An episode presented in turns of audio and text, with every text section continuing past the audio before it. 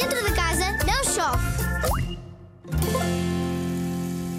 Olá, bom dia, ou boa tarde, ou boa noite, depende de que horas é que estás a ouvir isto ahm, na tua zig-zag. Mas eu sou Isabel Stilwell, sou jornalista, sou escritora, sou mãe de três filhos que já estão grandes, mas sou avó de oito netos que devem ter mais ou menos a tua idade. E uma das coisas que eu fiz com eles e que eles gostaram foi fazer pompons. Pompons é. tens que pedir, ah, se calhar, alguém em casa que te ajude, ou então fazer um 5 minutes craft na, no YouTube, ou, ou que tu sabes melhor do que eu. Mas os pompons podem ser não só para as roupas das bonecas, etc., mas podem ser para o teu gorro.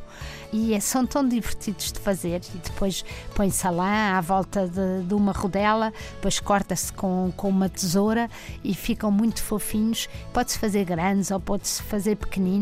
Vais ver que te vais divertir. Pede ajuda a alguém, mas diverte-te e depois manda-me uma fotografia. Adeus!